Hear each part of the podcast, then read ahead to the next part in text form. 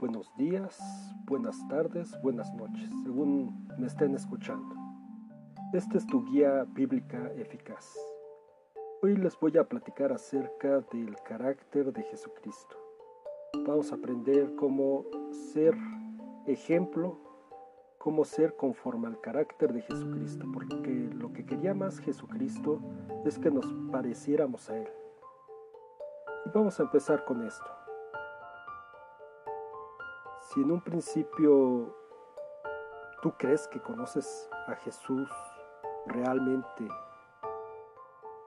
y no conoces a Dios, entonces realmente no has conocido a Dios mismo. Porque la Biblia dice que Jesucristo es como Dios. Y para poder conocer a Dios mismo tenemos que conocer a Jesucristo. Vamos a leer Mateo 11, 28, 30. Y este dice así. Vengan a mí todos ustedes que están cansados de sus trabajos y cargas, y yo los haré descansar. Y en el 29 dice, acepten el yugo que les pongo y aprendan de mí, que soy paciente y de corazón humilde. Y aquí recalcamos una de sus características, uno de sus aspectos que soy paciente y de corazón humilde.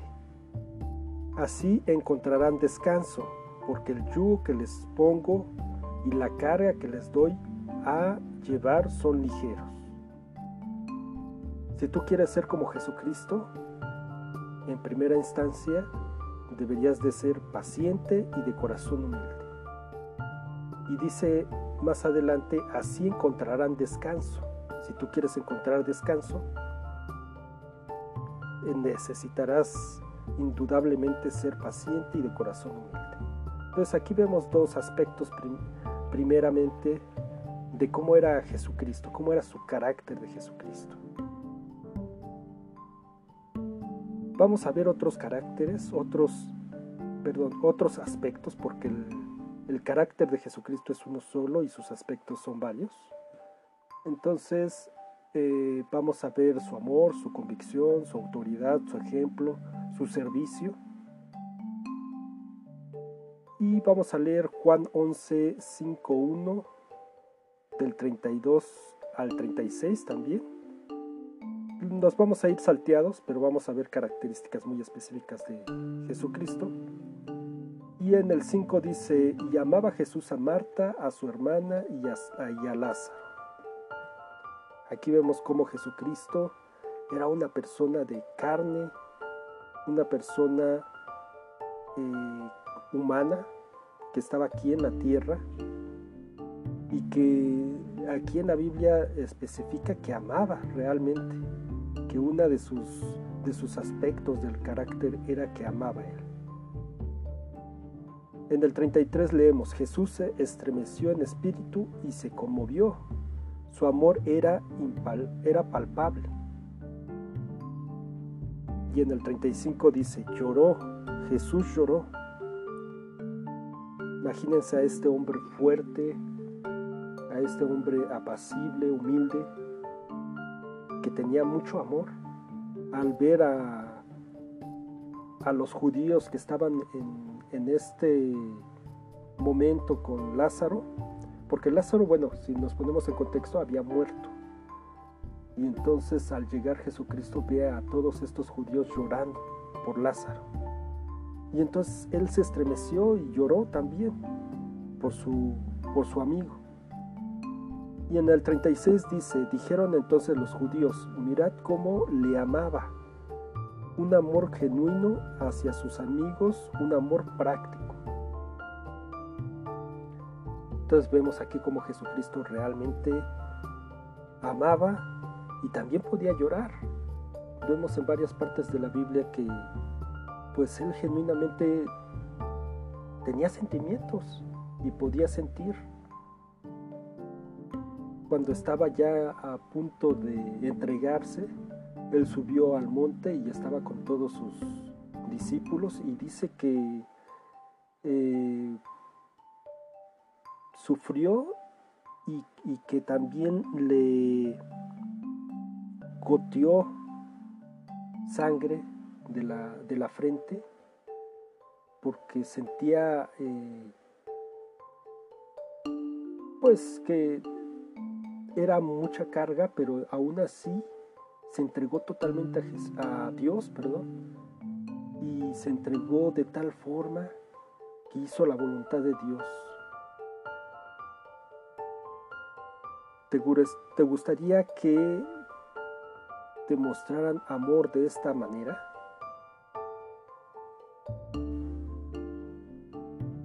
Pues si tu respuesta es sí,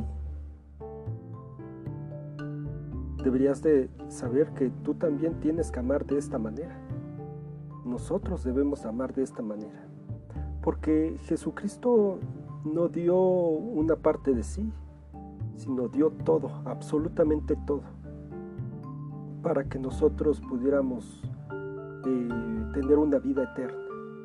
Y por eso mismo nos amó completamente, nos amó desde un principio, y por eso vino por nosotros, para que cada uno de nosotros, eh, pues, tuviéramos ah, eh, una relación profunda con Jesucristo, una relación profunda con Dios. Él murió por nosotros, murió por nuestros pecados, porque cada uno de nosotros no teníamos o no éramos, eh, ¿cómo se dice?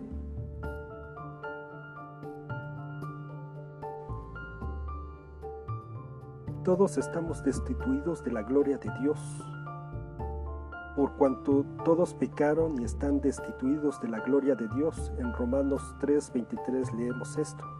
Estamos separados de Dios por nuestros pecados, iniquidades y perversiones. Pero por eso mismo Jesucristo vino por nosotros, porque nos amaba, porque sabía que había esperanza en nosotros.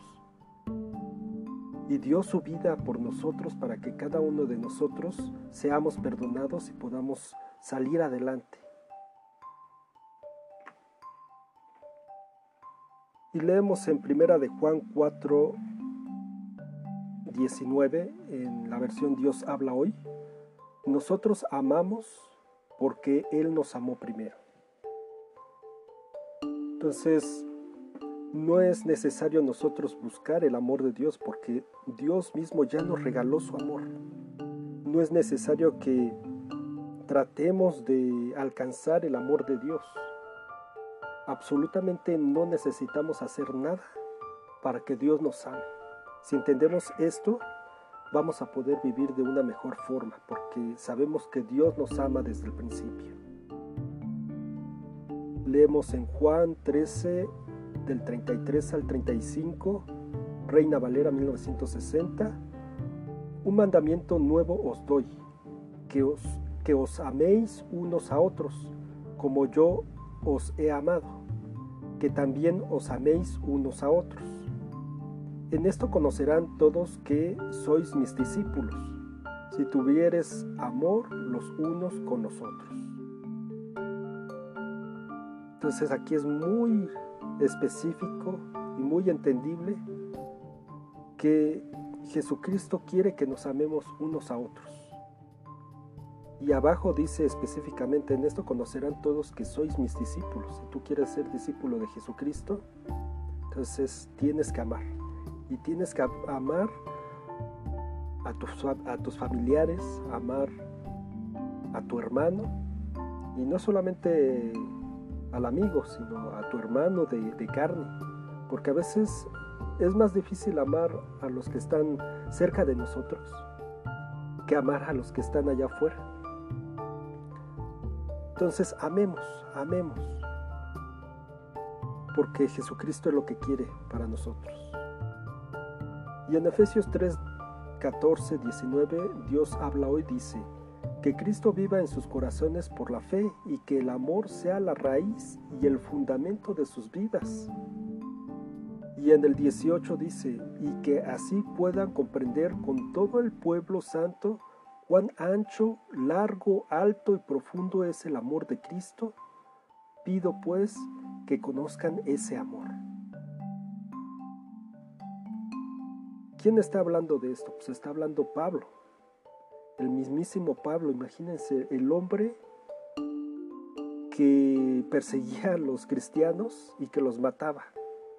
Y ese mismo hombre que fue tomado por Jesucristo y fue transformado totalmente y a la imagen y al carácter de Jesucristo, ese hombre nos está diciendo que Cristo viva en sus corazones por la fe y que el amor sea la raíz y el fundamento de sus vidas. Porque Él recibió todo ese amor y por eso fue totalmente transformado. Y entonces Él hablaba a todos lados y difundía el, el mensaje de Jesucristo de viva voz de Él porque él fue obediente y escuchó y hizo la voluntad de, Dios mismo para que todo esto se extendiera. Y entonces abajo en el 18, y que así puedan comprender con todo el pueblo santo cuán ancho, largo, alto y profundo es el amor de Cristo. Pido pues que conozcan ese amor, porque el amor de Jesucristo se aprende cuando uno es discípulo de Jesucristo, cuando uno está en la iglesia, cuando uno está trabajando en el campo también, allá afuera, cuando uno aprende a amar a su hermano, cuando uno aprende a amar a sus padres, cuando uno aprende a amar a su hermano de carne, cuando uno aprende a amar hasta a su enemigo. Se escucha fácil, pero es, es algo que se tiene que trabajar. es necesario, perdón, es necesario que uno aprenda dando pasos y después se va haciendo esto pues un hábito. Acordémonos que el hábito es algo que se repite varias veces, pero conforme se va repitiendo con disciplina, uno ya lo va haciendo automáticamente. Y uno al principio sí es difícil, no lo voy a dudar pero conforme uno va trabajando y va empezando a amar a las demás personas, se va, a dar se va uno dando cuenta que sí se puede.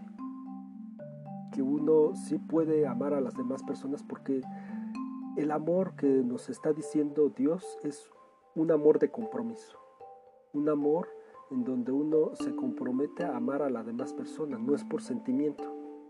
Entonces así ya cambian las cosas. El amor, eh, dice la Biblia, que todo lo puede, todo lo, todo lo, espera. El amor eh, pues no, no se puede fingir. Leemos en Primera de Corintios 13. Si hablo lenguas humanas y angelicales, pero no tengo amor, no soy más que un metal que resuena o un platillo que hace ruido.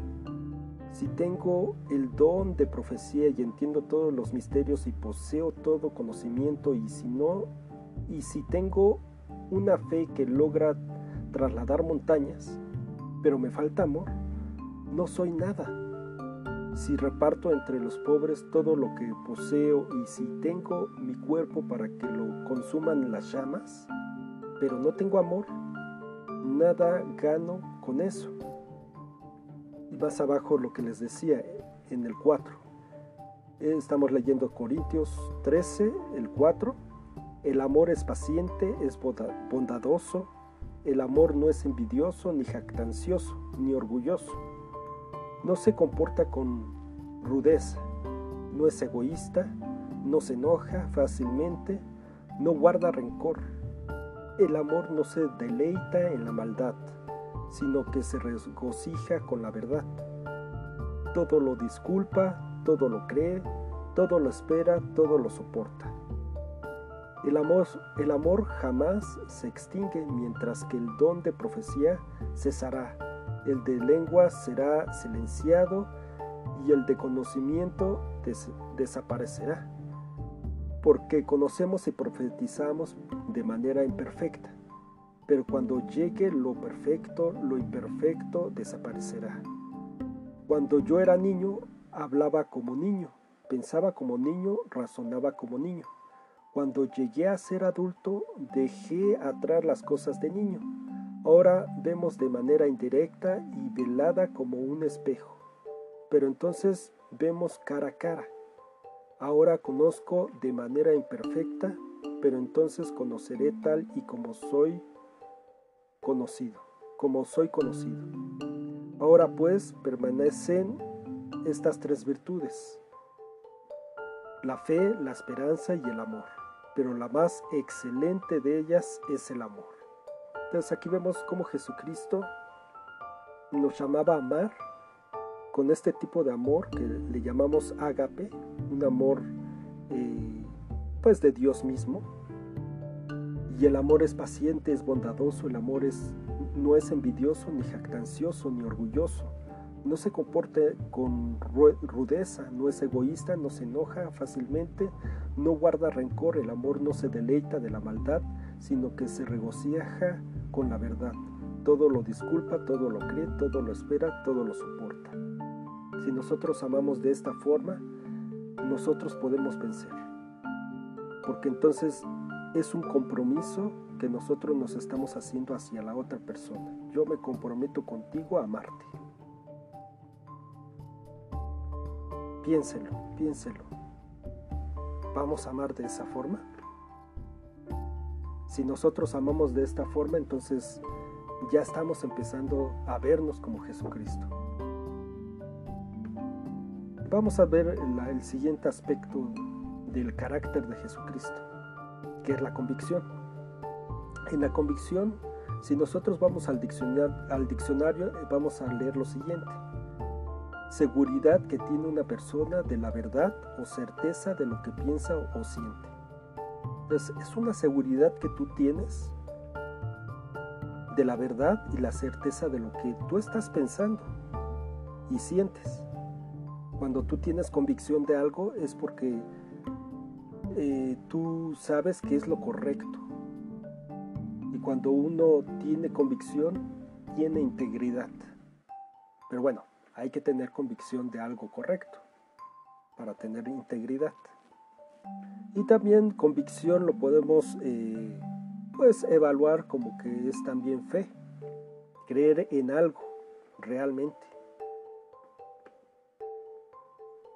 Si leemos en Juan, San Juan 2, 15, 17, vamos a leer esto. En el 15 dice, al verlo, Jesús tomó unas cuerdas, se hizo un látigo y los echó a todos del templo. Y si nos vamos directamente al 17, dice entonces sus discípulos se acordaron de las escrituras que dice, me consumirá el celo por tu casa.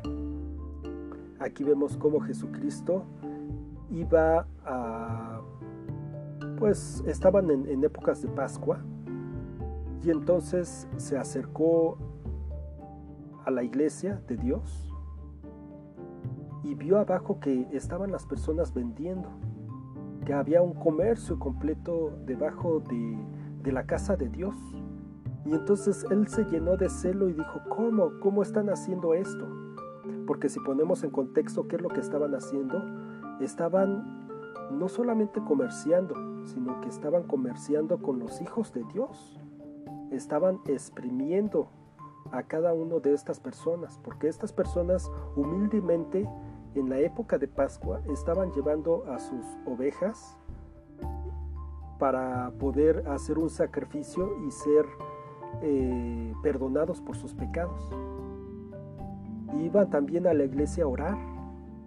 Pero entonces cuando el Sanedrín, las personas que estaban ahí cuidando eh, la iglesia, veían que estas ovejas no eran eh, puras y, como ellos indicaban que debía de ser, bueno, como Dios indicó de que debería de ser, ellos los desechaban, pero entonces aprovechaban ellos comerciando con ellos, porque entonces tenían que ir y comprar una oveja de las que éstas estaban vendiendo. Y entonces Jesucristo se llenó de celo y dijo, no, ¿cómo? ¿Cómo es posible que estén haciendo esto eh, primeramente con la casa de Dios y después eh, con la gente? Y entonces agarró una cuerda y la hizo látigo y entonces empezó a echar a todos, a todos los comerciantes. Por eso eh, no podemos ver a un Jesucristo débil, un Jesucristo como lo pintan, porque realmente eh, Jesucristo no era débil, no era ni siquiera afeminado, más bien era humilde, tenía mucha paz, que es muy diferente a esto. Y entonces agarró la cuerda y empezó a echar a todos. Si ponemos, nos ponemos a ver, pues este Jesucristo tenía una gran convicción de la voluntad de Dios y tenía una gran convicción de amar a Dios y por eso echó a cada una de las personas porque tenía la convicción no puede hacer esto. Están usando la, la iglesia para otro propósito que no es el correcto. La convicción debe de ser siempre sustentada con la Biblia y tener siempre el discernimiento espiritual teniendo una relación con Dios cercana. Y esto se los digo porque mucha gente sí tiene mucha convicción y tiene mucho celo, pero muchas veces la gente se va de la iglesia porque por este celo y esta convicción que tienen hacen malas cosas y hablan a la gente eh, con razonamientos humanos y no lo hacen con la Biblia, ni lo hacen con el Espíritu. Entonces cuando uno quiera eh, hablar y corregir a, un hermanito, pues hagámoslo con, con mucho amor, con mucho tacto y siempre sustentado con la Biblia. Hermanito, estás mal, pero en la Biblia dice esto. Hermanito, eh, pues sentémonos, vamos a orar y pidámosles al, Espíritu Santo para que puedas cambiar este, este comportamiento, porque no es correcto, porque en la Biblia dice esto. Entonces hay que hacerlo con mucho tacto para que la gente eh, pueda cambiar realmente y hay que pedirle mucho al Espíritu Santo, orar antes, para que sea Él el que nos, nos lleve la espada que corta hasta el hueso, hasta el tuétano, y que con este podamos llegar al corazón de nuestros hermanos. Nunca hay que tener miedo de tus convicciones. Jesucristo no tenía miedo de demostrar sus convicciones. El reino de los cielos es para valientes. Respeta tus principios espirituales, el creer en Dios y en su voluntad. Porque, por ejemplo, si tú estuvieras en un empleo y en ese empleo te dicen eh, necesitas hacer esto chueco para que puedas eh, conservar tu empleo, pero tú tienes convicciones grandes, una base de ideas fundamentada en la Biblia, tú vas a decir que no. Y seguramente, bueno, puede que pierdas tu trabajo, pero yo les aseguro que ese trabajo eh, se los va a reponer Dios porque sabe que lo están haciendo en justa razón y lo están haciendo conforme a la voluntad de Dios. Y realmente no era el lugar correcto en donde deberían de estar. Y en donde van a estar va a ser un mejor lugar, un lugar digno en donde ustedes van a poder crecer conforme a la voluntad de Dios. Y bueno, también puede ser el, el lugar o el el momento correcto para hablarle de Dios a, tu jefe o a la gente. Ya, bueno, ya, ya si no aceptan, bueno, ya por lo menos metiste ahí la semilla, ¿no? Jesús estaba convencido de hacer la voluntad de Dios y estaba convencido de honrar a Dios. Entonces seamos como Jesucristo, seamos conforme a su convicción también. Él tenía la convicción de hacer la voluntad de Dios, de amar a Dios y de honrar a Dios. Por eso mismo Él sacó eh, pues esas energías, ese celo para poder sacar a toda esta gente de la sinagoga, de la iglesia, de la casa de Dios. Entonces, hasta ahorita ya hemos visto varios aspectos del, del carácter de Jesucristo. Podemos ver ahí rápido. Déjaselos en número rápido. El, eh, Jesucristo era paciente y de corazón humilde Jesucristo amaba y amaba mucho amaba a sus discípulos y los amó hasta el fin y Jesucristo tiene convicciones hasta ahí vamos y ahorita vamos a ver la autoridad de Jesucristo, otro carácter otro aspecto del carácter de Jesucristo. Leemos en Marcos 1, 21, 28, Reina Valera 1960. Un hombre que tenía un espíritu inmundo. Y entraron en Campernaum, estamos en el 21, y los días de reposo entrando en la sinagoga enseñaba. En el 22 dice, y se admiraban de su doctrina, porque les enseñaba como quien tiene autoridad y no como los escribas.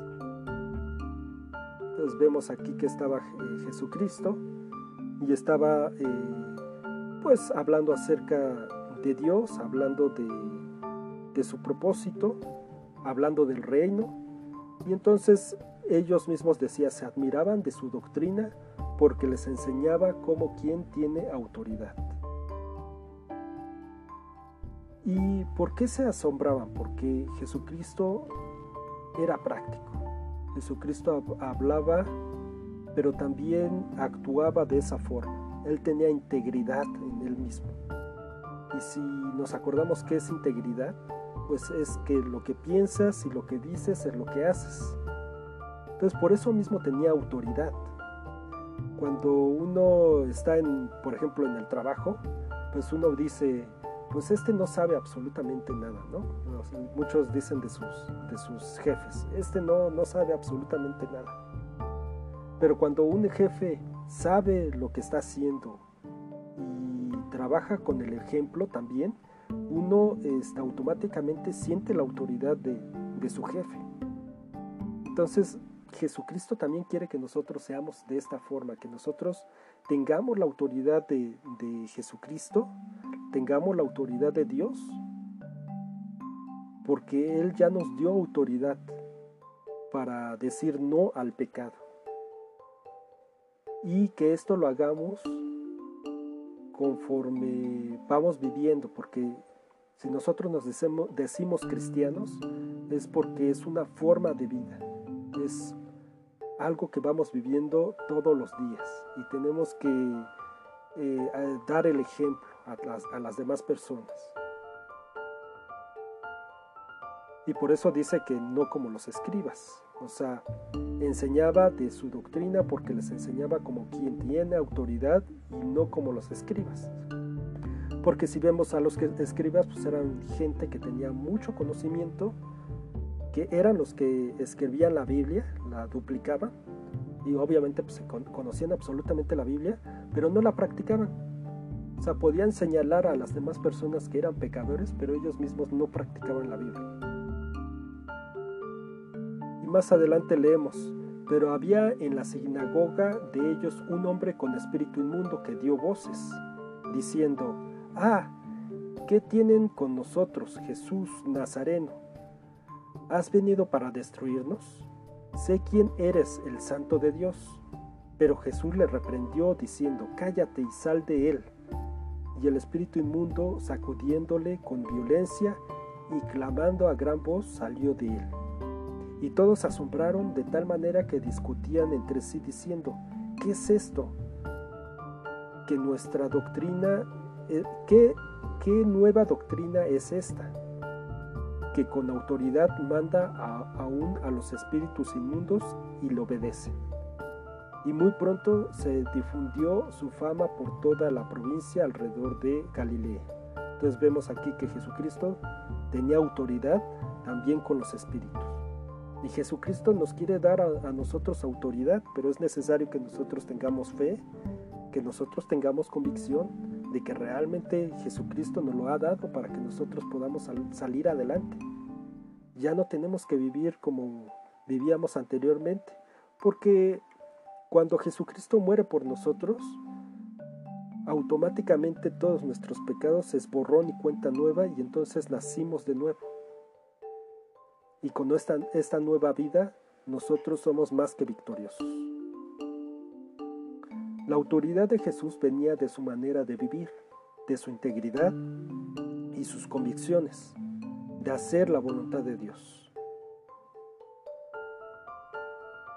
Vamos a pasar al siguiente eh, aspecto del carácter de Jesucristo, que es su ejemplo. Y también dentro del ejemplo vamos a ver otro aspecto que es el servicio. Entonces vamos a ver, todo lo que estamos viendo, bueno, es su ejemplo de Jesucristo. El amar, el tener convicción, la autoridad que tiene. Y vamos a ver este, este, este otro ejemplo. Vamos a leer Juan 13, 1, 17. Jesús lava los pies de sus discípulos. Antes de la fiesta de la Pascua, sabiendo Jesús que su hora había llegado para que pasase de este mundo al Padre, como había amado a los suyos que estaban en el mundo, los amó hasta el fin. Y cuando cenaba, como el diablo ya había puesto en el corazón de Judas Iscariote, hijo de Simón, que le entregase, sabiendo Jesús que el Padre le había dado todas las cosas en las manos, y que había salido de Dios y a Dios iba se levantó de la cena y se quitó su manto y tomando una toalla se la ciñó. Luego puso agua en un cebrillo y comenzó a lavar los pies de los discípulos y a, enjuagarlos con la toalla con que estaba ceñido. Entonces vino a Simón Pedro y Pedro le dijo, Señor, ¿tú me lavas los pies? Respondió Jesús y le dijo, lo que yo hago tú no lo comprendes ahora, mas lo entenderás después. Pedro le dijo, no me lavarás los pies jamás. Jesús le respondió, si no te lavare, no tendrás parte conmigo. Le dijo Simón Pedro, Señor, no solo mis pies, sino también las manos y la cabeza. Y aquí vemos cómo Jesucristo, eh, pues primeramente se levantó para servir, para servir a, sus discípulos, para que vieran quién era el primero en, el cielo. Pues el primero en el cielo, el que, se cree que tiene eh, autoridad, pues es el primero que tiene que servir, es el primero que tiene que dar el, ejemplo. ¿sí? Si nos ponemos en contexto, en, ese, en esos días en que estaba Jesucristo, pues ya en los últimos momentos aquí en la tierra, y que hizo la última cena, eh, sus discípulos estaban discutiendo en ese momento, mientras iban eh, para la cena, y podemos leer anteriormente en varios este, capítulos, que estaban discutiendo quién era el que se iba a, quedar, quién era el mejor, quién era mejor que, que, podría eh, quedarse en la posición de Jesucristo. O también, bueno, estaban discutiendo quién, a quién amaba mejor Jesucristo. Entonces Jesucristo, en lugar de regañarlos y decirles, bueno, miren, este, eh, esta persona o esta persona la que van a quedar encargados, se levantó y entonces humildemente empezó a lavar sus pies. Porque los pies en ese entonces era la parte más sucia del cuerpo, porque ellos eh, traían sandalias, este tipo de guaraches eh, que se ajustaban, y entonces cuando caminaban, pues como estaban eh, prácticamente desnudos, o sea, es como un guarache en donde aún así se le puede entrar tierrita y piedritas y cosas por el estilo, pues entonces los pies quedaban totalmente mugrosos.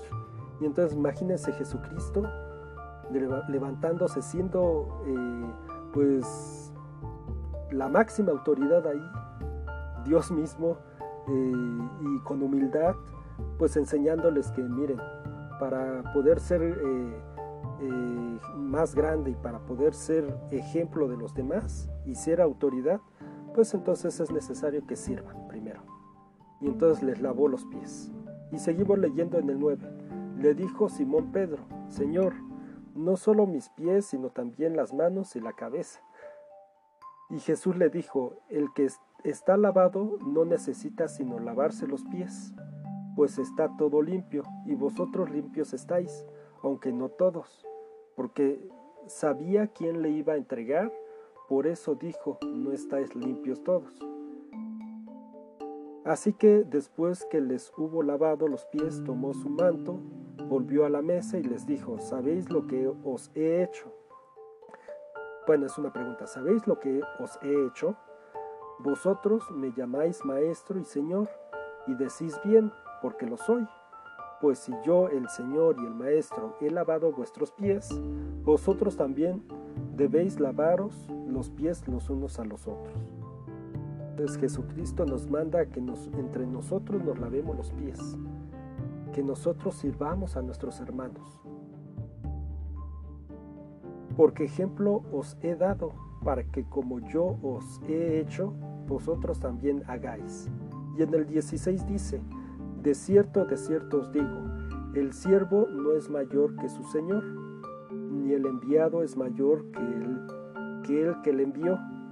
Si sabéis estas cosas, bienaventurados seréis si las hicieres. Si nosotros eh, tomamos el señorío de Jesucristo en nuestras vidas, si nosotros aceptamos a Jesucristo como nuestro Señor y Salvador, entonces eh, Jesucristo nos da autoridad y Él quiere que nosotros seamos como Él, que seamos ejemplo de Él y que nosotros seamos embajadores del reino de los cielos. Pero para lograr esto es, que es necesario que nosotros nos humillemos y sirvamos a nuestros hermanos. Podemos leer eh, ya para terminar en Salmos 17:15, en cuanto a mí, veré tu rostro en justicia, estaré satisfecho cuando despierte a tu semejanza. Esto lo dice David en los Salmos y dice, en cuanto a mí, veré tu rostro en justicia, estaré satisfecho cuando despierte a tu semejanza. Nosotros vamos a estar satisfechos cada uno de nosotros hasta que seamos y despertemos a la semejanza de Jesucristo, cuando nosotros despertemos a la semejanza de Dios. Si nosotros eh, queremos ser como Jesucristo, nos, eh, eh, podemos ver que Jesucristo se refleja, bueno, Dios mismo se refleja en Jesucristo. Entonces seamos como Jesucristo que nuestro carácter sea como Jesucristo, porque Él fue nuestro mayor ejemplo. Y Él quería que nosotros fuéramos como Él. Y por eso mismo nosotros, si queremos ser discípulos de Jesucristo, deberíamos de amar, tener convicción, tener autoridad, pero una autoridad con integridad, que hace la voluntad de Dios, que ama y que hace el ejemplo como Dios, como Jesucristo nos mandó a hacer, con servicio. Y más adelante, bueno, podemos ver que también debemos de ser pacientes y de corazón humilde. Y entonces encontraremos paz, encontraremos lo que Dios quiere darnos, gozo, paciencia, cada uno de, de la parte del fruto del Espíritu. Amor, paz, paciencia, benignidad, dominio propio. Si nosotros trabajamos día a día, vamos a obtener cada uno de estas partes. Y no es posible que si nosotros realmente tenemos un encuentro personal con Dios, realmente estamos en oración y realmente estamos eh, leyendo la Biblia, no tengamos esta transformación real una persona que está en la iglesia y que todos los días está en comunión con Dios, se ve una transformación en él. Se ve como eh, pues ese corazón eh, de piedra se va haciendo de carne, ese enojo que se convertía en ira eh, se va convirtiendo en un corazón apacible un corazón que tiene paz y que tiene fe y que puede seguir adelante. Entonces, seamos como Jesucristo, seamos conforme a su carácter. Y yo los, los exhorto a cada uno de ustedes a que sigan leyendo la Biblia y que conozcan a Jesucristo, conozcan cómo fue Él, qué es lo que hizo en la tierra y, y creamos que Él murió por nuestros pecados y que vamos a salir adelante porque Él nos amó primero.